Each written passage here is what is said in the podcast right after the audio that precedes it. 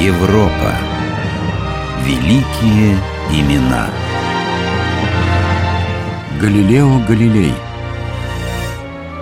1564 год. 18 февраля. Итальянский город Пиза.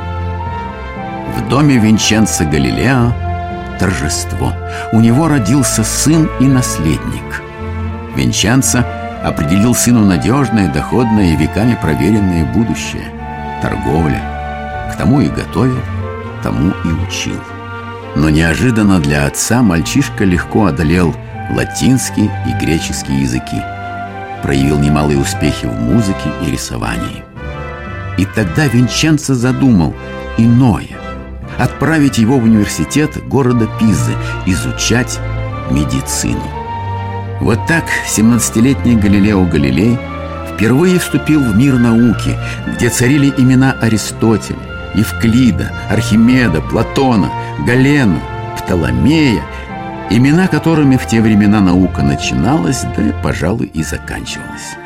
Медицине не повезло. Галилей быстро охладевает к этой науке, зато жадно с интересом погружается в изучение трудов по математике. Математика в XVI веке совсем не походила на ту математику, что изучают сегодня. Она включала в себя и астрономию, и физику, и механику, то есть все, что могло бы объяснить и устойчивость, и постоянное движение этого мира. Этой упоительной науке Галилей готов был посвятить всю жизнь.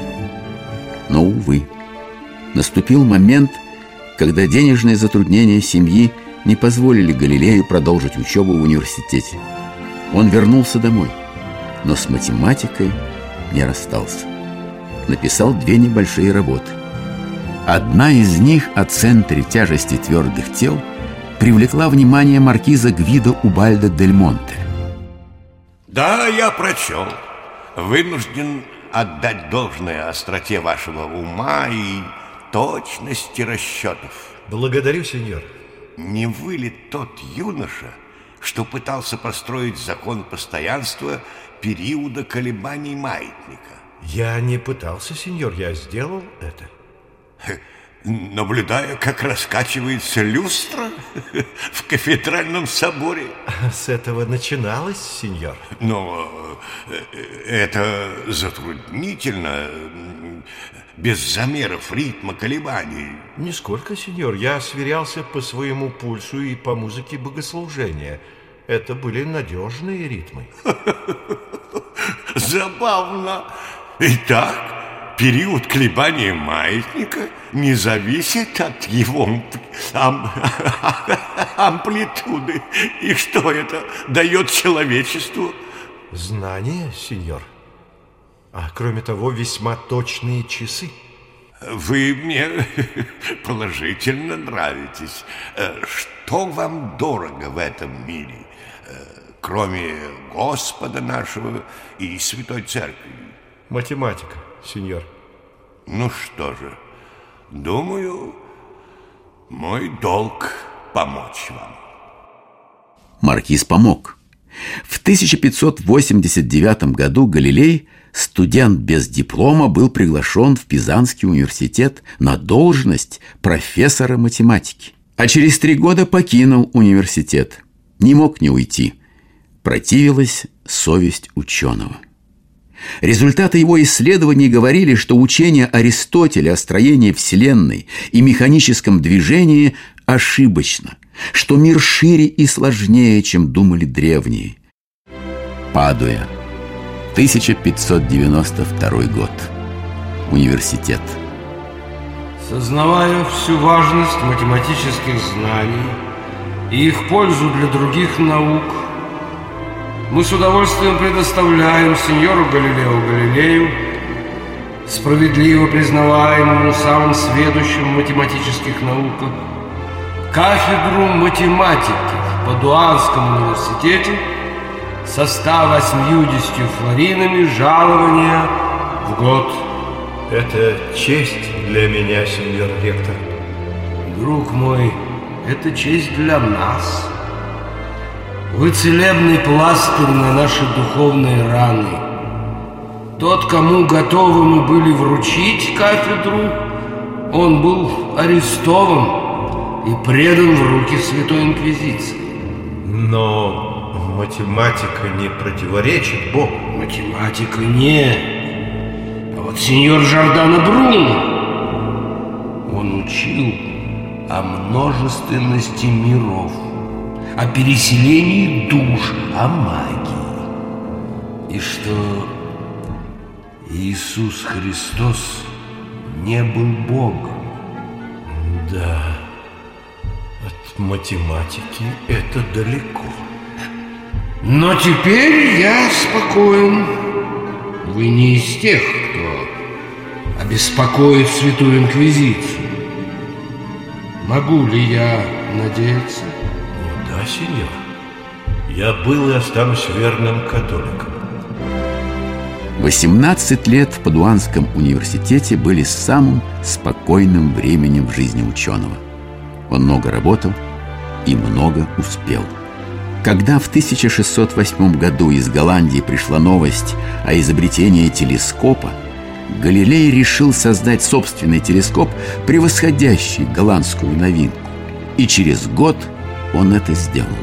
Когда картина звездного неба предстала его взору в тридцатикратном увеличении, он понял, что ему открывается мир еще никогда не виданный людьми. «Я вне себя от изумления», — записал Галилей. Догадывался ли он, что, приблизив небо к человеку, он открыл новую и весьма драматичную страницу своей жизни. В 1610 году Галилей принимает приглашение герцога Тосканского стать его придворным ученым и уезжает во Флоренцию. Он совершенствует свой телескоп, ночи напролет вглядывается в небо. Оказывается, на Луне есть кратеры и хребты. Млечный путь — это не причудливые формы небесное тело, как считалось издревле. Это бесчисленное скопление звезд. Вокруг Юпитера вращаются четыре планеты спутника — но это значит, это значит, что астрономическое тело может вращаться не только вокруг Земли, но вокруг любой другой планеты. Но тогда, тогда Коперник прав. Да, Земля и другие планеты не неподвижны, они вращаются, они движутся.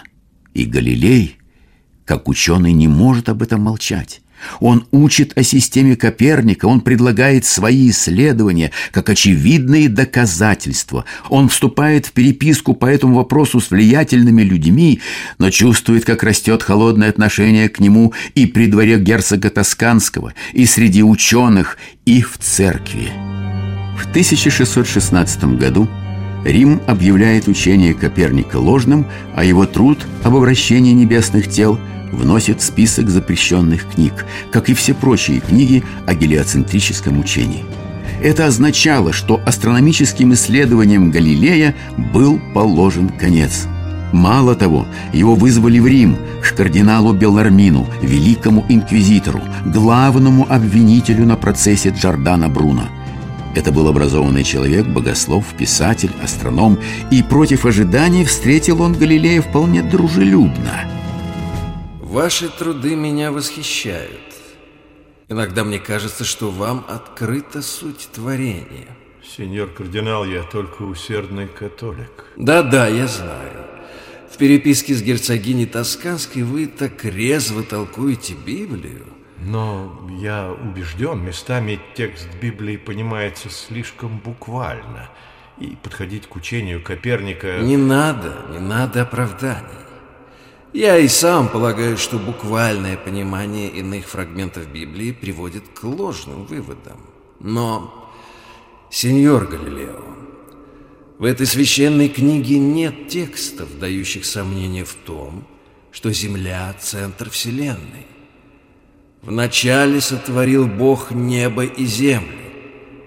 И если Земля была началом, странно полагать, что создавалась она для того, чтобы вращаться вокруг Солнца — сотворенного только в четвертый день. Но Коперник не покушался на очередность творения. Да что ж вы все о Копернике? Книга его к сожжению не приговорена. Она только ждет поправок. Мысль о неподвижном Солнце и вращении планет вокруг него – это смелая мысль, изящная математическая модель. Так давайте смело использовать ее в работе как гипотетическую теорию. Сеньор Галилео, вы меня слышите? Как гипотетическую, как модель, но не как научный факт. Слышите? О да, я слышу. Этакая фантазия на тему мироздания. Прекрасно, прекрасно сказано, восхитительно. Запомните, сеньор Галилео, эти ваши слова и обещаю, вам больше не придется приезжать в Рим с тяжелым чувством вины. Но надо было знать Галилея. Смиренно приняв указания великого инквизитора, он вернулся во Флоренцию и начал работу над книгой «Диалоги о двух главнейших системах мира». Понимая, что открыто защищать учение Коперника теперь невозможно, он идет на хитрость. В предисловии заявляет, что сторонником Коперника не является, и учение его рассматривает только как гипотетическую модель. А далее следует диалог двух почитателей Коперника и одного сторонника Аристотеля и Птоломея. При этом сторонник старых взглядов явно глуповат, а местами просто смешон. Но обмануть церковную цензуру не удалось. Изданные во Флоренции диалоги были запрещены, а 70-летнего автора в самых суровых выражениях пригласили явиться в Рим. Много позже, в XVIII веке французский математик Жозеф Луи Лагранж напишет о Галилее. Он обладал редкой способностью видеть давно знакомые вещи в новом, необычном свете. Ему удавалось извлечь законы из явлений, постоянно совершающихся перед глазами, и все же никем не объясненных. Да, ничем другим не объяснить такого количества научных работ и открытий Галилея. Он заложил основы принципа относительности в классической механике, сформулировал закон инерции. Он предугадал множество физических законов, которые были открыты позже. Он ввел в физику фундаментальное понятие момента силы. Он изобрел весы для определения удельного веса твердых тел. Он заложил основы теории вероятности и теории множеств.